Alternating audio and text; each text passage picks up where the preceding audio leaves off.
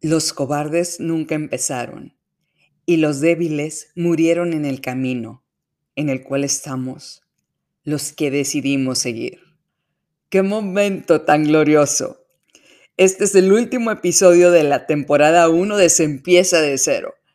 No puedo creer que he hablado por 10 episodios, por lo que espero que mi trabajo haya dado fruto en todas ustedes y que hayan escuchado cada episodio de este podcast. Si es así, me encantaría saberlo. Un simple correo a hola puede sumar a la motivación para acelerar la segunda temporada. O bien, escribir una opinión en la plataforma en donde estés escuchando este podcast. Mil gracias por tu retroalimentación y mil gracias por ser parte de esta comunidad. Entonces, hemos empezado de cero, sabiendo poco a poco de emprendimiento. El punto es dar el primer paso con el talento que tengas o puedas desarrollar. Soy una firme creyente que toda mujer tiene la misión de hacer algo extra con su vida profesional, aparte del enorme y valiosísimo papel de ser madre de familia. El dinero es limitado, por lo que una segunda fuente de ingresos te puede solucionar muchos de los problemas que enfrentas actualmente. Una renta que tengas atrasada, unos tachones nuevos para tu hijo, unos zapatos para ti o simplemente dejar de vivir ahogada con un sueldo limitado. ¡Ey! Mejor aún, pagar la tarjeta de crédito que te está causando intereses exorbitantes para que tu ingreso no se vea afectado por este pago mensual que se está haciendo cada vez más pesado. Y déjenme decirles que en el mundo, en especial en Latinoamérica, el emprendimiento en mujeres es muy bajo. Aquí va un dato más. Se estima que en América Latina la participación empresarial de las mujeres es de un 10%. Existe algo llamado unicornios de Silicon Valley. Los unicornios son como las empresas que parecen mitológicas, son disruptivas, que cambiaron el mundo y ahora valen millones. Por ejemplo, Facebook, Twitter, Uber. Pero unicornios rosas en Silicon Valley, es decir, aquellos que fueron creados por mujeres, son contados. Necesitamos más emprendedoras que den trabajo a más personas y tengamos menor desempleo en las calles. Y por supuesto, necesitamos más empresarias que crean en las mujeres como una fuerza necesaria para su crecimiento. Acabo de leer un artículo que dice, las empresas con mujeres en los puestos directivos tienen mejores resultados. Algo así como un 20% más en utilidades en comparación a las demás.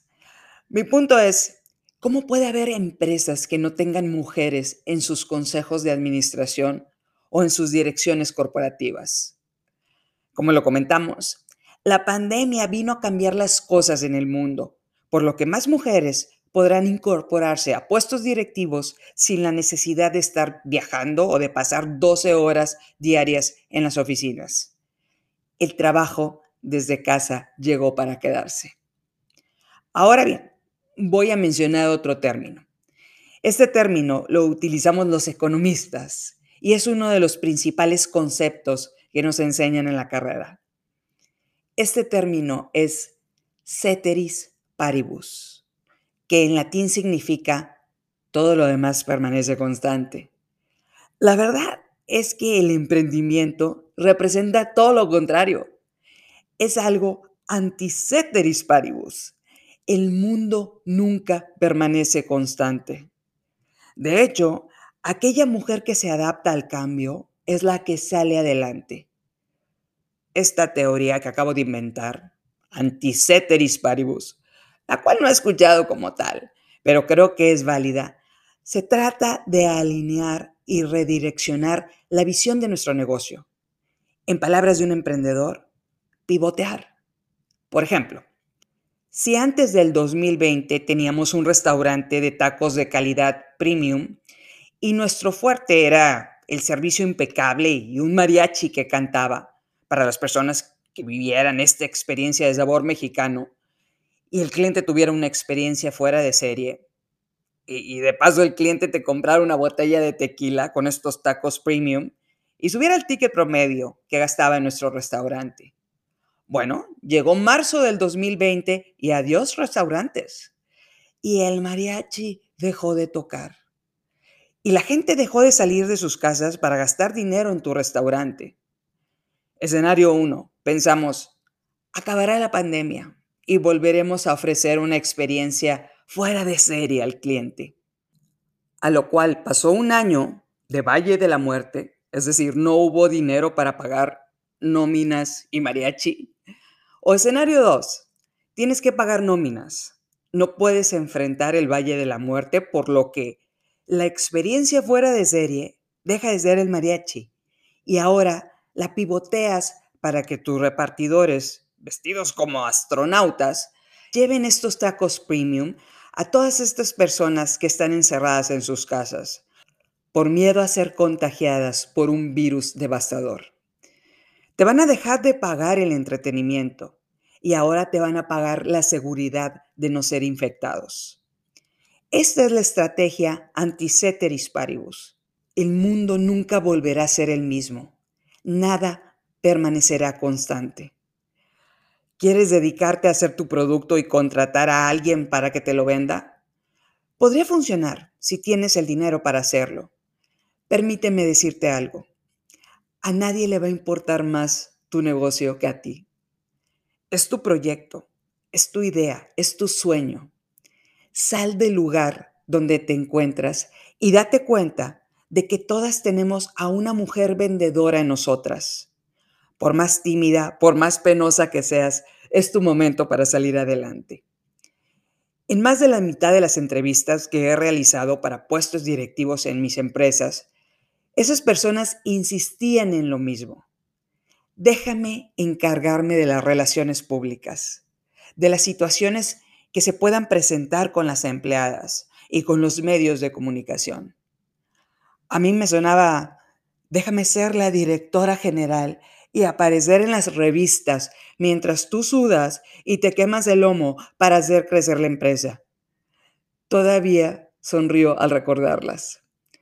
Todavía me parece increíble que pocas de esas personas estaban dispuestas a hacer las ventas y solo querían un trabajo administrativo o quedar como superheroína al resolver un problema de relaciones públicas. ¿Cuáles relaciones públicas? Vamos empezando. Entonces, ¿necesitas comenzar? Es aquí en el momento en el que cada conocida a la que le diste un sobre con dinero en su despedida de soltera, le vas a hablar para contarle de tu nuevo proyecto. Ya sea que estás vendiendo el pay de queso, pusiste una academia de pilates, un restaurante de tacos con mariachi o decidiste vender productos que son necesarios para el hogar. Es aquí donde convences a tus amigas que hagan su primera compra contigo. Y si no están en posibilidades de hacerlo, por lo menos te pueden recomendar cuando lo promuevas. Extraordinario servicio. Tacos espectaculares con la salsa de piquín más popular que hay en la ciudad. Los mejores tacos que he probado. Adelgacé 25 kilos en un mes con tus pilates de tu nueva academia. Bajé 5 kilos comiendo tu pay de queso keto. Alguien podría decir, es poco ético que tus amigas te recomienden de esa manera. Un consejo, no las escuches. Tú haces lo necesario para salir adelante. Leí en un libro de Jeff Bezos, el dueño de Amazon, que al iniciar su empresa les pedía a sus empleados que calificaran los productos en la página de Internet, porque no había recomendaciones de clientes. Eso se lo pedía una y otra vez a sus empleados, todos los días. Las recomendaciones eran básicas para que la gente se animara a comprar esos productos. Cada que alguien te diga que no es ético o moral, ¿te acuerdas que Jeff Bezos vale al día de hoy 200 mil millones de dólares? Él también empezó de cero, exactamente en el lugar que empezaste o vas a empezar. Otro comentario rápido.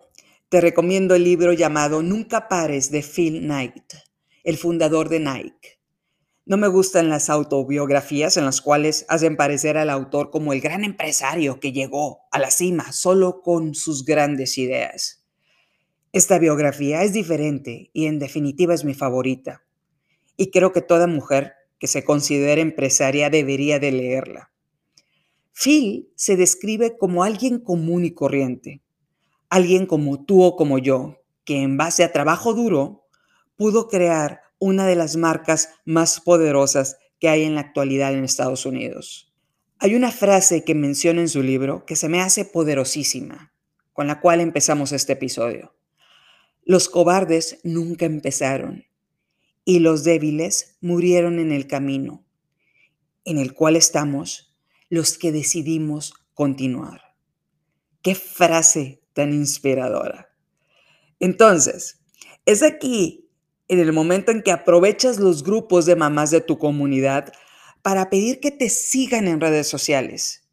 No solo pones tu nombre ahí esperando que los grandes consumidores de México te descubran por casualidad. De la vista nace el amor, por lo que las redes sociales juegan y jugarán un papel muy relevante en la promoción de un producto o un servicio.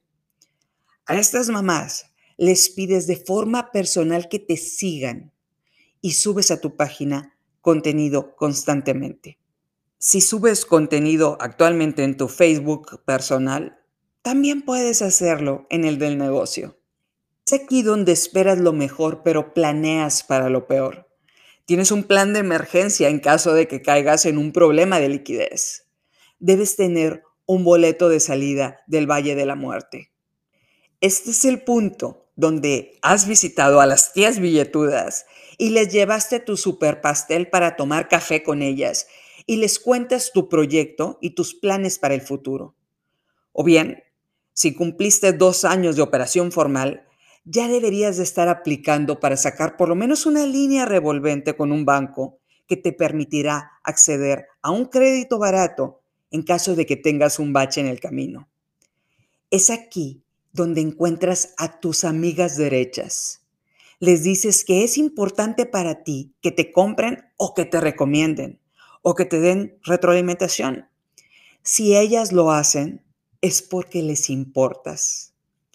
Si por más que les mandas mensaje, te contestan, en este momento no me interesa, muchas gracias, como si trataras de venderles una enciclopedia de 150 volúmenes, ya sabes con quién puedes contar ellas no necesariamente tienen que desembolsar dinero.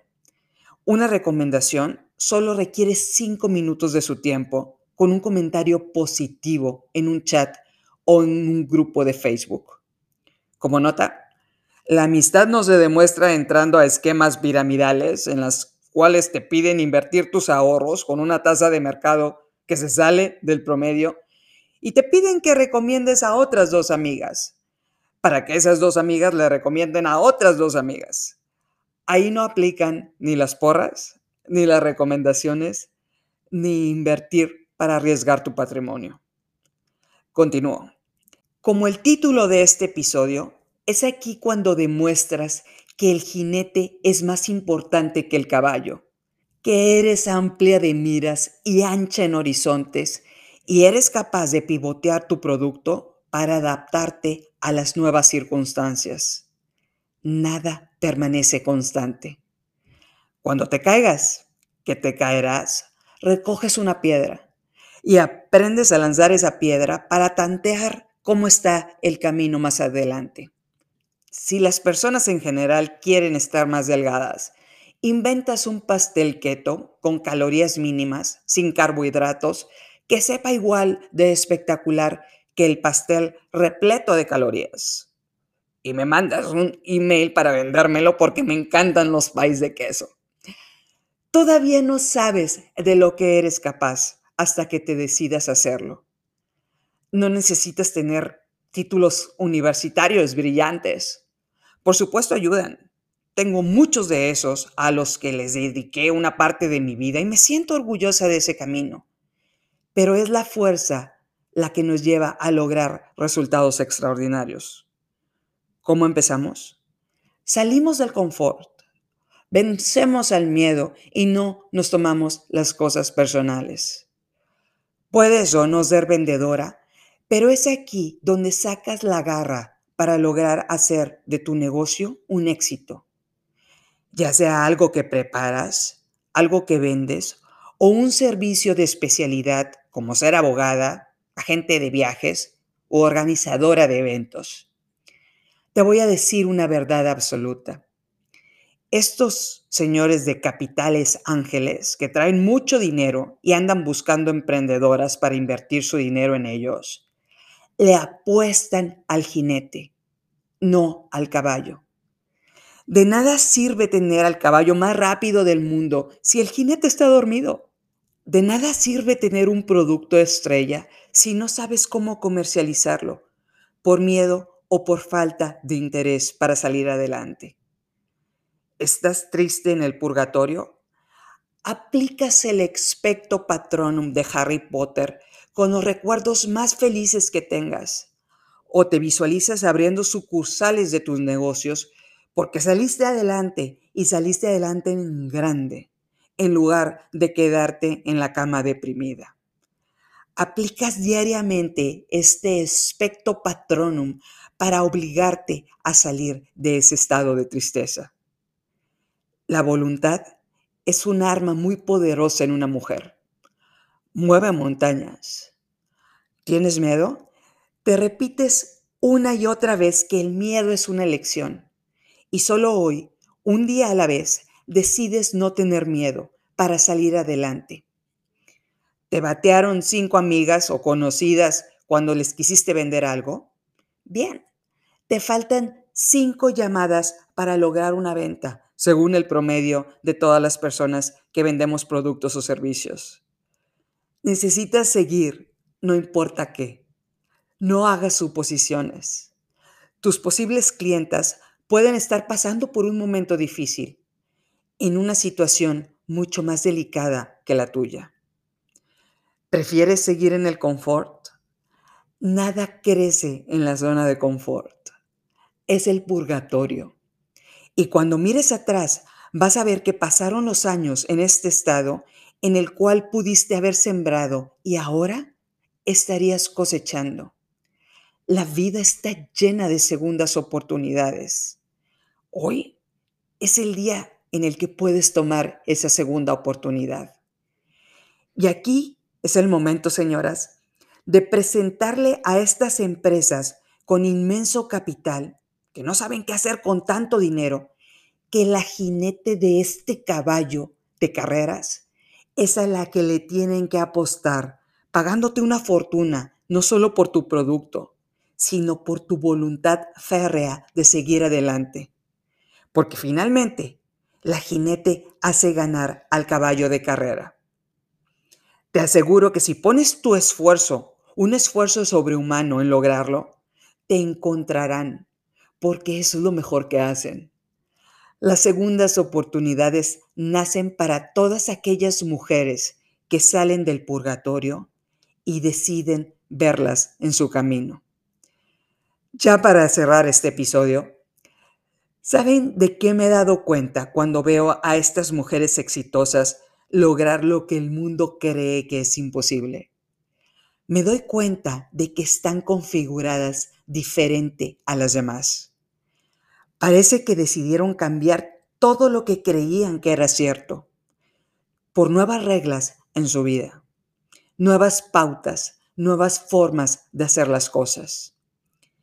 Estas mujeres se dieron cuenta que para avanzar hay que desprogramar lo que no nos suma. Hay que volver a modelar nuestro cerebro. Hay que desechar lo que nos está limitando. Y la única forma de hacerlo es a través de un proceso. En este final de temporada, quiero darte las gracias por escuchar este podcast, porque juntas como comunidad vamos a romper esas barreras, vamos a pasar esos límites que nos marcaron para poder llegar a lo que la gente considera imposible. Con dar un paso a la vez, nos acercamos a hacer lo posible. A partir de la siguiente temporada, trabajaremos aceleradamente en la jinete, porque no solo necesitamos que nuestro caballo sea el más rápido, necesitamos hacerle saber a quien lo monta que el jinete es el que gana las carreras, que el jinete vale por encima del caballo. Vamos a apostarle al jinete reconfigurando nuestro cerebro para convertirnos en una de esas mujeres exitosas que han logrado lo imposible. Muchas gracias por ser parte de esta comunidad. No lo olvides, estamos juntas en esto. Soy Estivalis Delgado y esto es la clausura de la primera temporada de Se empieza de cero.